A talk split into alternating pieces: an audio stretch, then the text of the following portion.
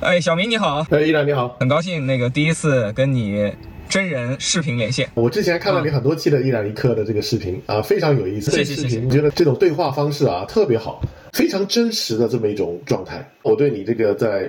汽车行业这个耕耘的这么多年呢，对你的这个专业程度啊，对市场的这个理解、深刻理解，我也是非常的佩服。没有没有，博士你太客气了。其实我们很荣幸这个节目能有您这样的嘉宾能够主动来参与，这对我是非常大的帮助了。除了对电动车的这个专业和你的这个亲力亲为的这个体验啊，更重要的是，其实您脚下的土地是一个非常特殊的土地，啊，是全球电动车市场可以说一个重要的发源地之一。想请。您跟大家聊一聊挪威电动车市场，啊，相信对很多关心电动车的朋友，这是一个非常大的启发。我跟屏幕前的观众朋友们做个介绍，小明呢，我跟他是在知乎网上认识的。我在国内可能写很多电动车的东西，那小明一直人在挪威，他也在写很多的电动车的东西。从他的内容可以看出，他对挪威当地的电动车市场，对于电动车是非常专业的。小明你自己是为什么对车这么有感情，这么有投入，这么专业呢？跟大家说说。本身嘛，这也学工科的。我大学毕业之后去了那个新加坡南洋理工大学，读了一个博士学位，然后后来现在到了挪威，做的从事海洋石油和能源相关方面的工程服务工作。工科男嘛，对这些个。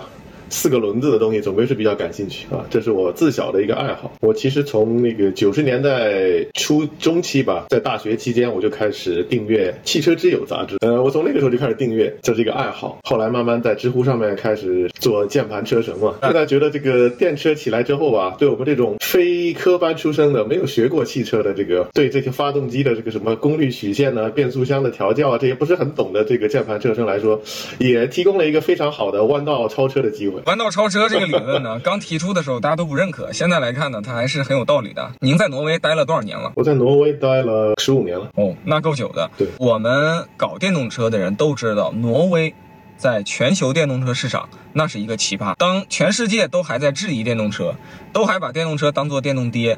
都还认为电动车是补贴的畸形产物，是政府的骗人的一个话术的时候呢，挪威人就已经率先入坑了。我一八年、一九年在未来工作的时候，我就注意到挪威那个时候的渗透率就已经很高了。小明博士啊，宏观的聊一聊这个挪威当地的这个汽车市场跟我们国内有什么重大差异，尤其是电动车市场这一块。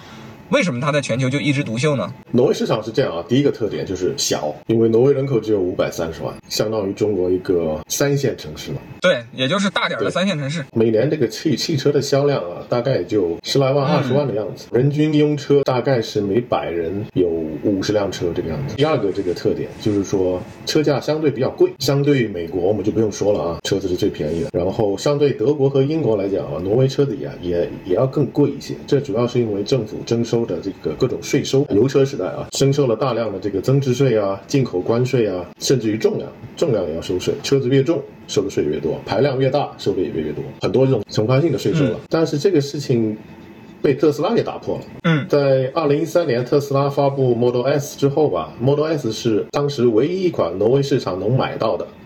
比美国市场更便宜的车，那跟香港地区当时很像。挪威政府当时对这电车有很多的这个优惠政策，呃，它免除了进口的关税，免除了这个百分之二十五的那个增值税。当时挪威克朗的汇率吧也比较高，所以当时有相当多的挪威客户购买了 Model S。当然也是因为这个车它本身它有它的独特的这个吸引力，是一辆大型的、定位比较高端的这么一个豪华的这个运动型轿跑车，而且续航特别厉害。在当时那个情况下，二零一三年，嗯，当时。大概挪威可能交付了能有一千多辆第一批，还都是叫 P 八五 Plus。挪威这个电车市场是最早是属于那种老头乐的产品。最早的话，PSA 就是标致和雪铁龙，再加上三菱这三家各自出过，其实是同样的一款小电车，续航里程大概当时就就一百公里左右。这个车从一零年就开始卖，很快的这 Leaf 就出来了。当时三剑客最初在 Leaf 出来之前可以卖到。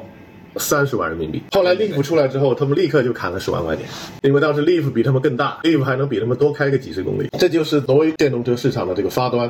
他们从大概一零年左右，从三款这个小电车开始，然后发展到大电车。刚才我还忘了提到的，就是除了这个税收，你在购买的时候免除各种税收之外，最初的时候，电车在挪威是不交过路费的，是一分钱都不交的。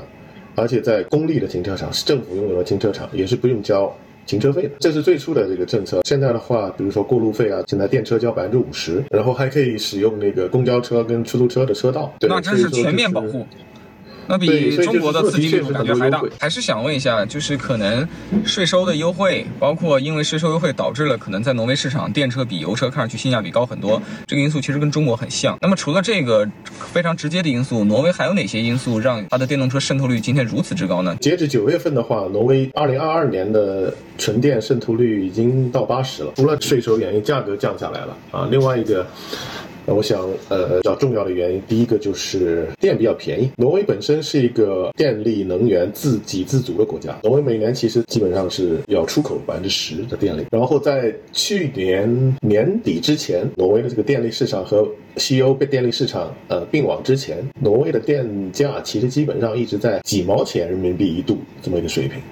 哦，那跟国内差不多。所以对电车运营的成本而言的话，比同样的一辆汽油车要便宜很多。还有一点就是，可能跟充电的条件也有关系。因为挪威这里的话，人口比较少嘛，然后国土面积相对比较大，所以很多人家住房的话，它是有一个前院后院，所以它可以自己在家很方便的安装一个充电桩。这也是为什么之前一百公里左右的小电车它能够存活，能够被市场接受。由于挪威这个市场渗透率比较高。所以这个很多电车不仅仅是咱们后来的这个中国品牌，就之前的包括欧洲的、美国的、啊、韩国的、日本的，他们也都喜欢在这个挪威市场先投放产品。所以在挪威市场的话，我们接触到的一些电车还是挺多的。当然了，这也是因为挪威市场体量比较小，反正给你个几百辆车就够你打发你个把月的。照这个小明博士来介绍的话呢，如果我是一个挪威人，我不买纯电动车，那是比较奇怪。剩下的百分之二十的人为啥到今天还执迷不悟呢？还不买纯电动车，这是怎么回事呢？那我可能要先解释一下这个百分之八十的这个数据构成，其实是包括了私人购买和公司购买。挪威的这个增值税这个政策吧，呃，它是公司购买任何产品的话，公司是可以退增值税的。所以对公司而言，他买一辆电车或者买一辆油车，对这个公司来说，它都是不交增值税。对公司而言的话，他可能我需要买一辆车，经常在外面跑，续航可能要比较长，或者我可能要甚至于要多拖一点货，所以可能对他们买车的这个选择的余地也比较少。他可能要买一辆厢式货车呀、或者是买一辆能坐七八个人的，那他必须得买个柴油车才行。对，所以其实就是说，这个百分之八十其实是被公司客户拖了后腿。明白就私人客户而言，纯电渗透率已经超过百分之九十。非常可怕的这个渗透率。我想问一下，当地的电动车现在各个品牌的战斗格局是什么样子的？国际品牌方面，仅有特斯拉一枝独秀。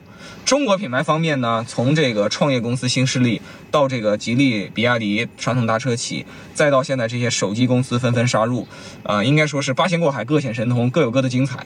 那么在挪威，您看到的这样一个市场格局如何？挪威的格局当然肯定是跟咱们中国市场不太一样。第一个，因为是这个客户本身，呃，它有这个消费的惯性；另外一个也是因为这个咱们中国的这个产品进来的还比较少。作为客户来说，他们也需要一段时间去接受这个东西。你可以用以前的华为这个手机在欧洲市场这么一个嗯经历来理解。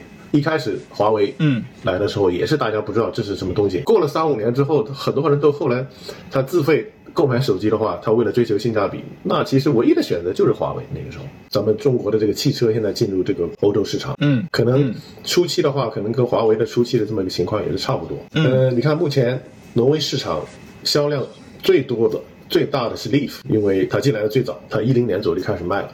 二来的话，Leaf 它作为一个典型的欧洲的两厢车，五座，空间够大，然后作为家里的第二辆，个上班呐、买菜啊、接送孩子啊，其实是足够非常合适第二个，你看就是纯电高尔夫，嗯，纯电高尔夫能卖那么多辆，这车在中国是打对折都不止，最后是八万八 清库卖掉的，是八万八都不是那么好卖。挪威客户对里程这个东西，对于这种小车而言，里程不是太重视。高尔夫对他们来说，其实是一个叫做什么？是一个信仰对。在油车时代，国民神车。对，因为大家觉得这个车它值得信赖啊，是吧？纯电的应该也差不是差不多。第三才排到特斯拉 Model 3，而且特斯拉 Model 3的销量也只有第一名的 Leaf 的一半。对这个，我觉得特斯拉第一个是时间短，另外一个可能也是因为作为一个三厢车型，而且价格也相对比较高的这么一个情况下，它肯定跑量跑不过相对便宜的这个日产 Leaf 和大众的高尔夫。在我们中国市场看来，ID 三就是电动高尔夫。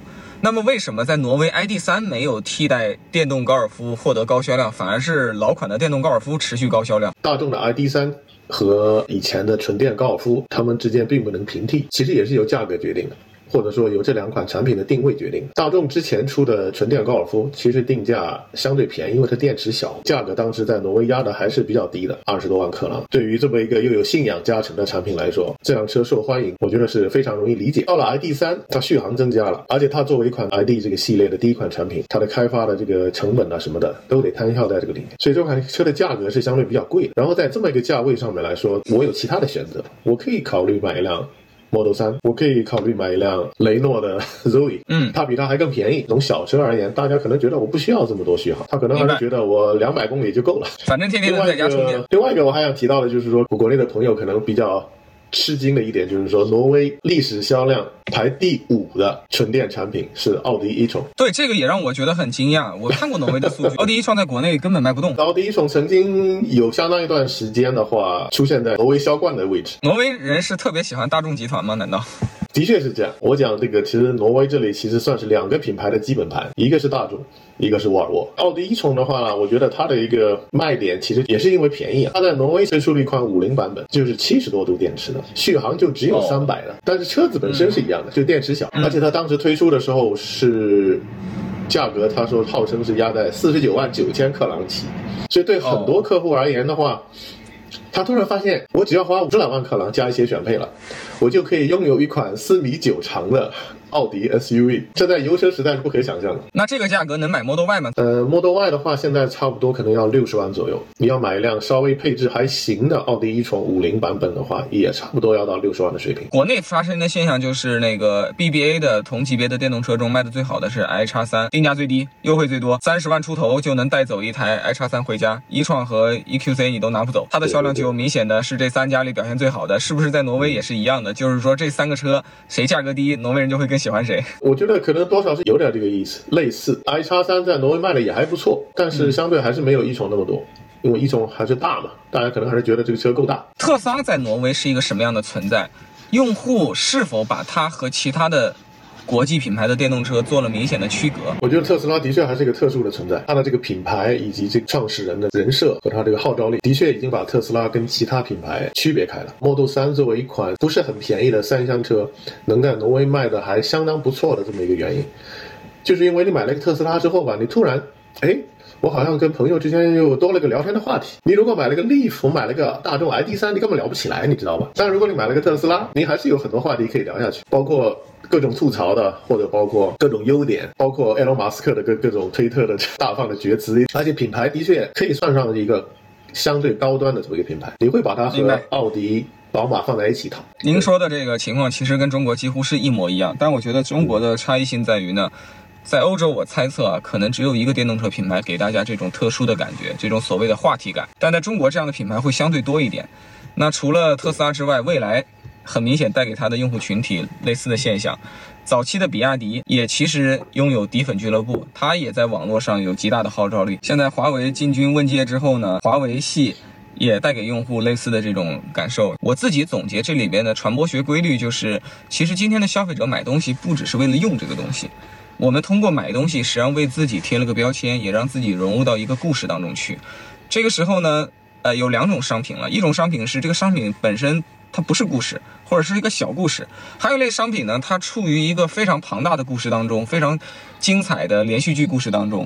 所以那些购买了连续剧故事的商品的用户呢，他自己就成为了连续剧中的一个配角，他自己在演戏。他自己在用这个商品的故事和自己的人生故事就交织在了一起。